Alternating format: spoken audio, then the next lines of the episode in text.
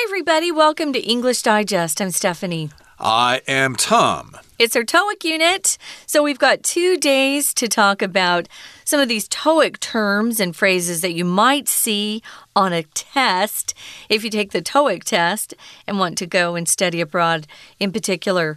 Um, this is an issue, though, that's very, uh, I think, very prevalent, I would say. I've been getting a lot of emails lately asking for my uh, financial details or they want to know my a login for like Amazon or one of my accounts that I can spend money on.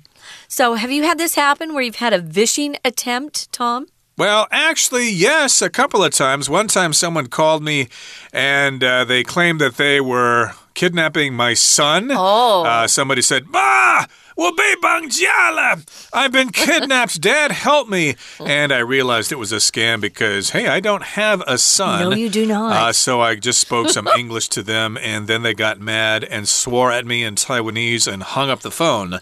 And that's about the only time that's happened. Other time, another time I got some ransomware in my computer. I guess that's similar to vishing, but what we're talking about is when people call you on the phone and say there's something wrong with your credit card or something, and then they want some personal information. Yeah, I think uh, for Tom and I, at least, we're kind of spared some of this because uh, we're here in Taiwan. And for the most part, as soon as uh, a, a phone caller or some number I don't recognize uh, calls me and starts to talk and they realize I'm a foreigner, they hang up. so, we're going to talk about this vishing stuff that's going on. There's just a lot of uh, fraudulent attempts going out there in lots of different forms. Uh, my dad was retired, semi-retired, I guess you could say, and so he would he would love to get these kind of phone calls because he would just play with them. Um, and he'd pretend he was going along. Um, but sadly, they do end up fooling a lot of people. So you need to know what's going on and be alert and aware. You don't want to be giving out. Uh, personal information, especially financial information, which can hurt you. Exactly. Of course, some people do not know this goes on, especially older people. Yeah. And of course, these evil people prey on older people. They do. Shame on them. They deserve to go straight to HE double toothpicks. That's right. But uh, of course, in today's lesson, we're going to talk about an example that happens to Jack here. He gets a call from someone called Sally, and she claims she is from First National Bank. So let's find out about this call. Let's listen to it first, and then we'll come back to discuss it. This is Sally from First National Bank. Can I speak with Jack Davis? This is he. How may I help you?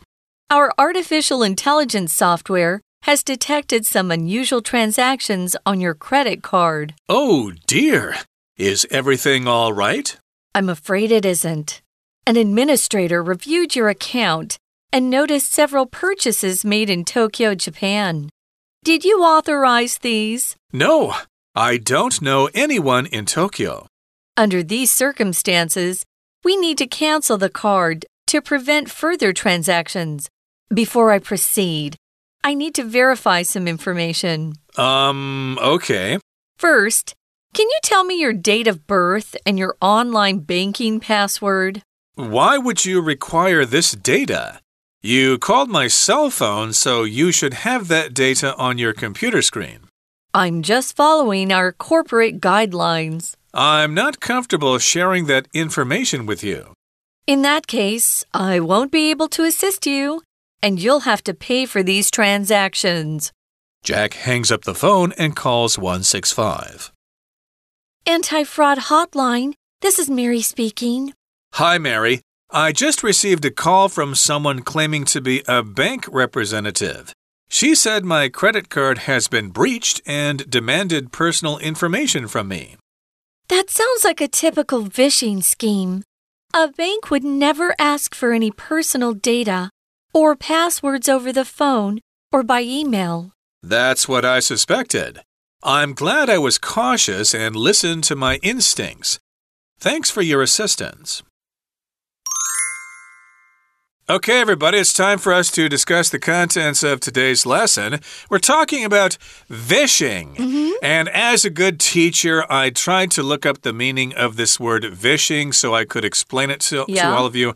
But I had trouble figuring out what exactly this word means, at least why we use this word. Basically, vishing is kind of uh, an amalgamation, if you will, a joining up of two words voice phishing. Mm -hmm. And then phishing itself is spelled with PH. Right. Uh, that comes from the word fish, which actually is from the word phreak which is spelled with PH. And phreak originally was, you get the idea. The uh, definition is quite complicated. I'm going to stop right there. So, mm -hmm. just for all intents and purposes, vishing just means someone's trying to scam you over the phone. Yeah, so if you see the V, it just means, as Tom said, it's a voice scam. Unlike uh, email scams are phishing with the P H I S H I N G, that's phishing. And I don't know about you guys, I still use Hotmail as my email account. And there's one of the selections I can choose, and it can I can report phishing attempts to back to uh, my email company, and they can shut those down. So yeah, this is a this is one that uses voicemail. Uh, a live person usually talking, but not always. Sometimes they're recording recordings that you get. So it's a vishing attempt. And it starts out with this uh, lady named Sally. She says she represents a bank, First National Bank, and she wants to speak with Jack Davis, who lives there. Right, and uh, Jack says, Well, this is he. I am Jack Davis. How may I help you? What can I do for you? And then Sally says, Our artificial intelligence software has detected some unusual transactions on your credit card. So we've got some AI software going on here, and she claims that this software program has detected some unusual transactions regarding his credit card. Now, a transaction, of course, is when uh, people take action with other people, especially some kind of financial transaction. Uh, I sell this thing to you, you give me the money. That's a financial transaction. There may be other kinds of transactions, but usually when we talk about transactions, we're talking about some kind of money deal. Right. Uh, Jack is worried, of course, because he's uh, he's being told there's some unusual activities going on. Uh, exactly. So the conversation continues with Jack. Oh dear. Oh my goodness. Mm. Is everything all right? Is everything fine with my credit card? Am I going to have to pay for these transactions? What am I going to do? And Sally says, Well, I'm afraid it isn't. Uh, she says that uh, no, things are not all right. You've got some problems here. She goes on to explain an administrator reviewed your account and noticed several purchases made in Tokyo, Japan. Did you authorize these? So we've got someone in charge, an administrator, someone who looks into these things, and they looked at his account. Of course, they're lying here. This didn't really happen, yeah. but uh, Sally says that this person reviewed his account, and then this person noticed that there were several purchases made, several transactions made in Tokyo, Japan. And she wants to know if he authorized those transactions. Did you authorize these? Did you approve of them? Jack says he doesn't know anyone in Tokyo. Um, I once had a transaction on my credit card that was uh, it was called Party in a Box, hmm. and it had been purchased in China, and I I hadn't been there. So, yeah, you need to pay attention to your credit card um, bills and statements that come out because sometimes you will find fraudulent transactions on there. Well, he doesn't know anyone in Tokyo, and she says, under these circumstances, because of this situation we're in, we need to cancel the card to prevent further transactions. Oh, that's a pain. She says, before I proceed, if you proceed, you just move forward with whatever you're doing. She says she wants to verify some information. And that's the term they'll use uh, when they want to uh, get some of your personal details. And sometimes it's on a legitimate phone call with a bank. Like I just made a phone call to my bank a couple week, a couple days ago, and they'll they'll want to verify some information before they proceed or before they move forward and uh, on to some other uh, you know business that they have. Before I proceed, let me tell you your rights by law. Um, there are lots of times we use this. We use it in business. Um, we use it when you're filling out forms at an office. Um, this is a very popular word. Again, it just means that you're going to move forward with whatever you're in the midst of doing. Yep, you're going to continue. You're going to uh, do this thing. So she says, before I can continue with this business here, I need to verify some information. To verify just means you want to check to make sure things are uh, accurate and true. Jack is kind of hesitant here. He says, um, okay. so he's already starting to be suspicious. Yeah, I would be. I would be too. And Sally says, First, can you tell me your date of birth and your online banking password? Okay, so that's uh, some pretty personal information there, your date of birth. Uh, I'm not going to tell you my date of birth here on the program, even though maybe some of you would like to know, but I'm not going to tell you. And also, uh, your password, that's something you just don't want to tell people because if they have that, then they can get into your account and take all your money. Right. Um, unless it's on an official, uh, an uh, official piece of uh, government information, perhaps. I don't give anyone my date of birth. If you have your date of birth, or if someone has your date of birth, they can steal a lot of uh, stuff from you and they can apply for new credit cards very easily. Be careful with that. When I sign up for some of these social media accounts, I always use a sister's birthday or a combination of my birthday and another sister's birth year. So I never give anybody my real date of birth online. It's so easy to hack these days, guys, to break into accounts. We know that banks' information is stolen quite often as well. So be careful with this stuff. Of course, if the bank's information is stolen, they're responsible for that. But uh, you don't want to make it easy on these thieves, and there are a lot of them out there these days. So Jack is suspicious. He starts to wonder if this lady is legit or legitimate, if you're legitimate, you're a real person, uh, you're not trying to fake somebody out. He says, Why would you need or require this data? You called my cell phone.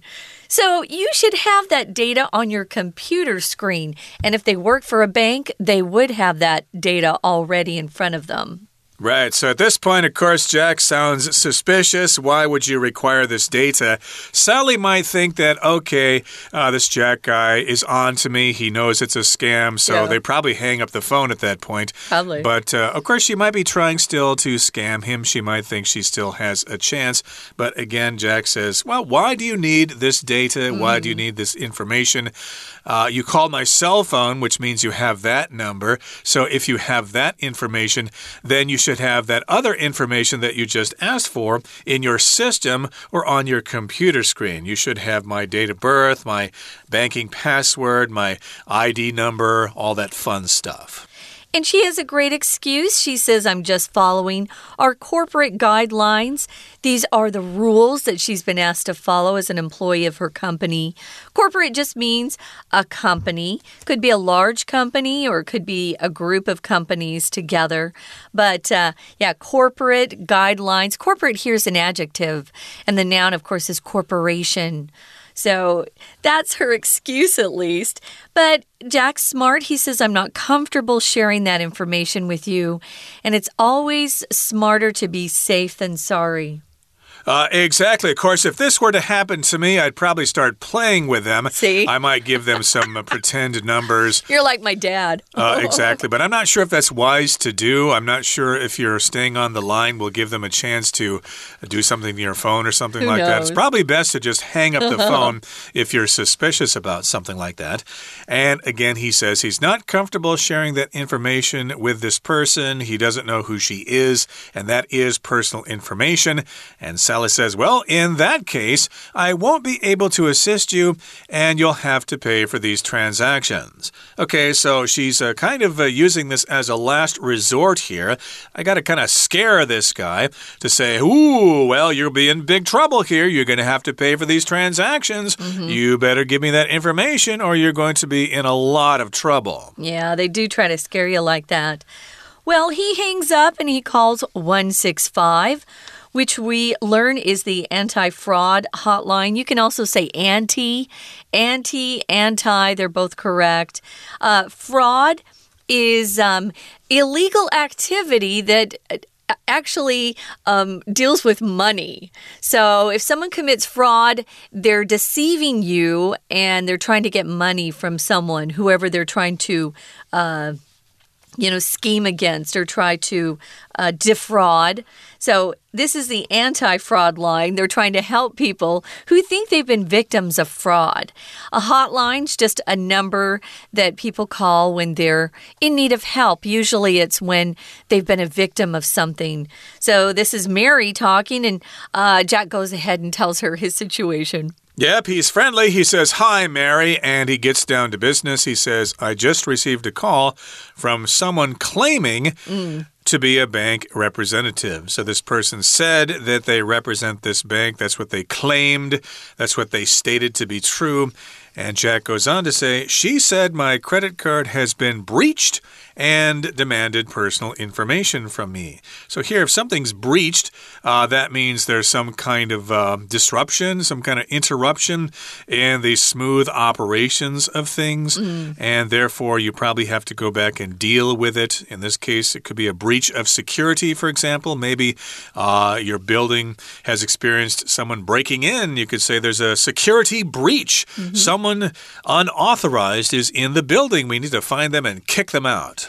Yeah, and if you're in law, you'll often hear breach of contract, where one party who signed a contract isn't. Uh, coming through with what they've promised to do, breach of contract, and then you can sue them, get an attorney and sue them.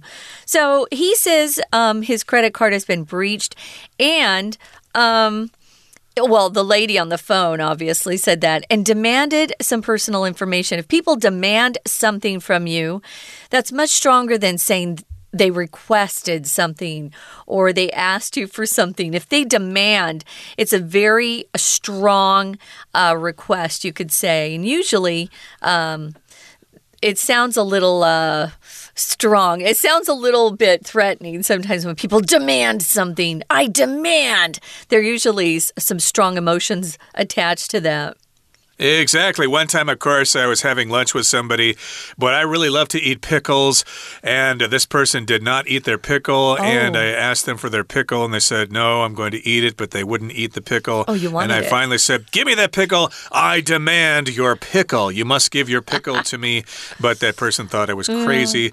But later on, of course, I went to the supermarket and bought a jar of pickles so I could enjoy them to my heart's content. But in any case, yes, uh, Jack says that this person who called me claimed to be a representative and they demanded personal information. Again, that personal information was his date of birth and his password which is a no no. If somebody asks you for your password, that means something is up. Yeah, now Mary says it sounds like a typical vishing scheme. A scheme is a very well laid out plan or arrangement, and you usually are trying to put something into, um, you're trying to put some sort of plan of action into play. It could be a secret plan, underhanded plan, a criminal plan. But scheme sounds a little bit uh, suspicious, so be careful with that word. A bank would never ask for any personal data uh, or passwords over the phone or by email. And that's what Jack says. That's what I thought. Thanks for your assistance. Right now, someone who's going to give us some assistance is our Chinese teacher. And then we'll be back. Hello everyone. 我是派老师。今天讲解的是四月十九号 Unit Ten Jack shuts down a phishing attempt。这一课是多益单元，第一天课程呈现的是一段电话对话，不过内容和诈骗 fraud scam） 有关。不晓得听众有没有接过可疑的电话，但相信大家都应该接过不少陌生简讯，里面还有网址连接。其实很多有可能都是诈骗，请同学要小心一点，不要任意的点选，不要上当。而今天的课程内容是表示一则透过电话语音企图诈骗的案子。不过还好，我们的男主角 Jack Davis 非常的小心，他并没有上当。Without further ado，我们一起看看今日课程内容的学习重点。首先呢，是一位小姐打电话给 Jack。This is Sally from First National Bank. Can I speak with Jack Davis？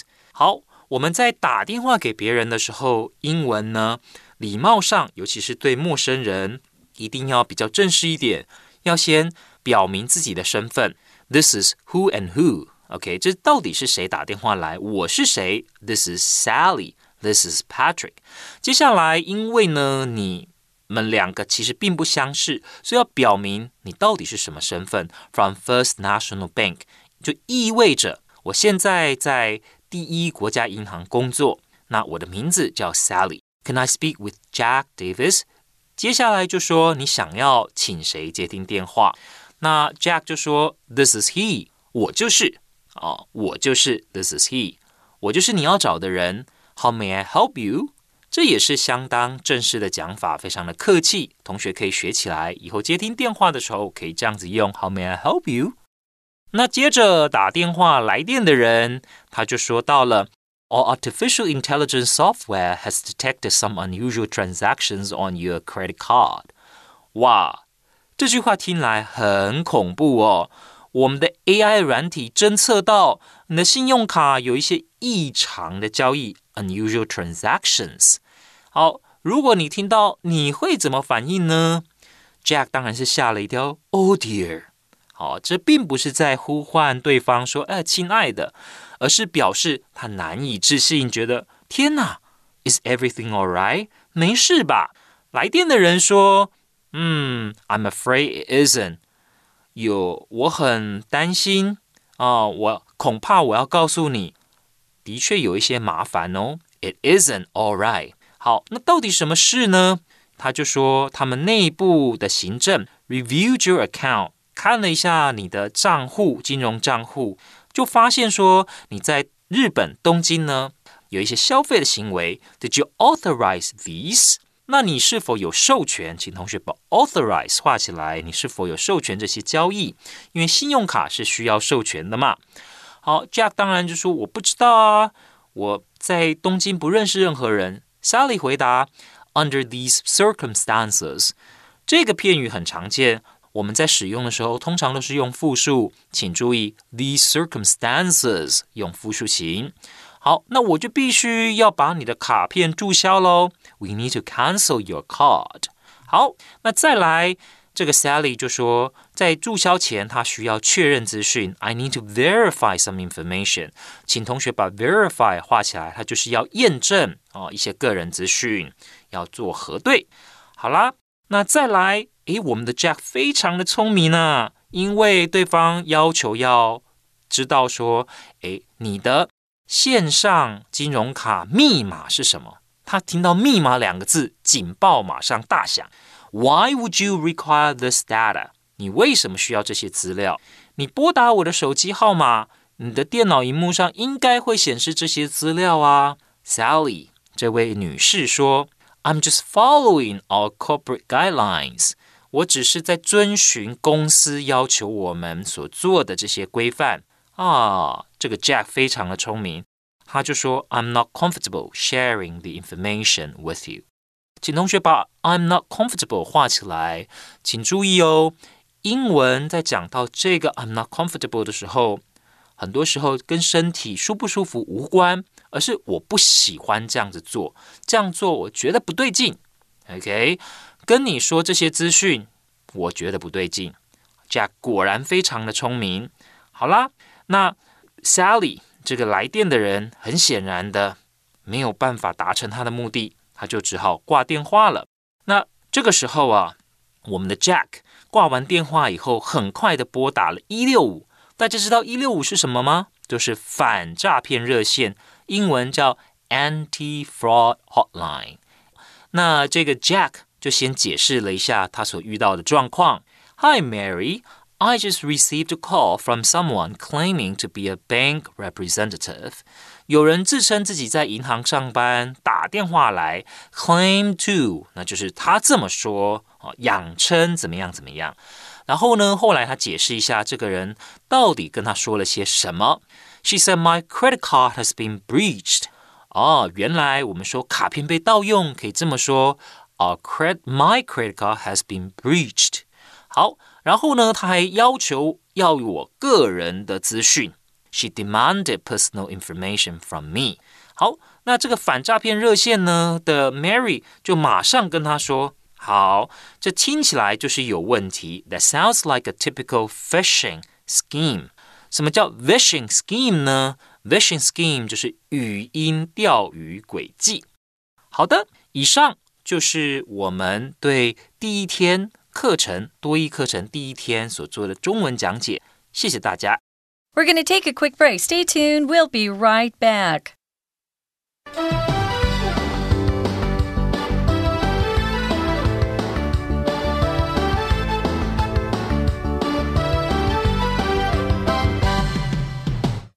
Welcome back, everybody. We're going to continue our lesson now with some useful expressions. In our conversation, of course, we had some disagreements. People did not agree on some information. So here's some uh, suggestions on how to express disagreement. The first one says, We should hold the sales meeting tomorrow afternoon.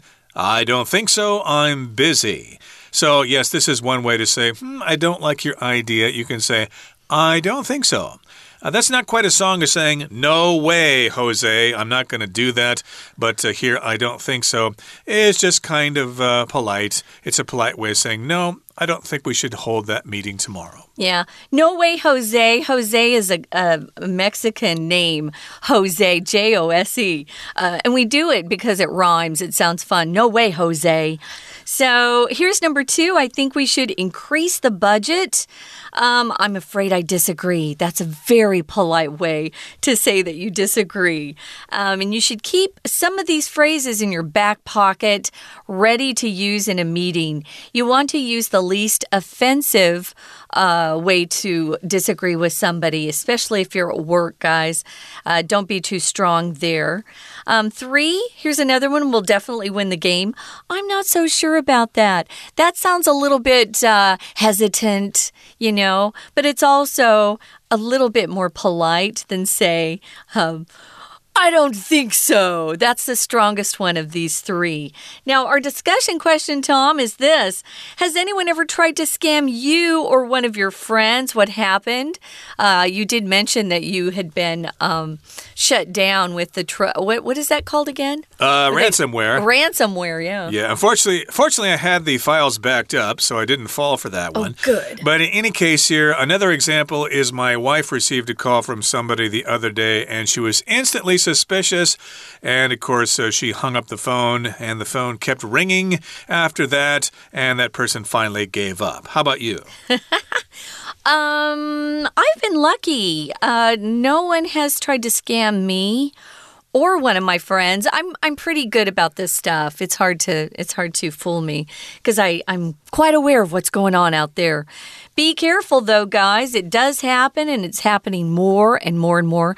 Especially I've noticed I'm getting more and more phishing emails every day. So be careful with that. We're going to continue talking about this particular issue of vishing, which is kind of fun. Vishing Phishing and sm and smishing, they're all three related.